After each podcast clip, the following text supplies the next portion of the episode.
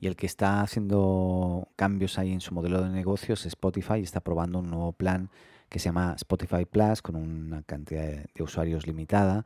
Y básicamente es un experimento por el cual con, por 0,99 dólares al mes pues lo que buscan es desactivar ciertas restricciones que tiene la, la, aplicación móvil de Spotify para que los usuarios pues bueno pues puedan elegir la canción que quieren. Recordemos que hoy si tienes la versión gratuita una de las cosas que no te deja hacer es, por ejemplo, saltar más de seis canciones por hora en el móvil. ¿eh? Y tampoco te permite elegir la canción que quieras para escuchar, sino que solamente puedes seleccionar canciones dentro de algunas listas de reproducción específicas, aparte de la publicidad que, que, escuchas. ¿no?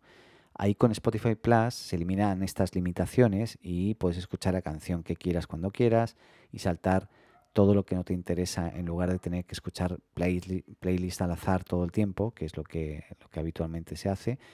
Y ahí la publicidad, según dicen, eh, seguirá ahí, pero las restricciones, estas que son bastante molestas, pues desaparecen.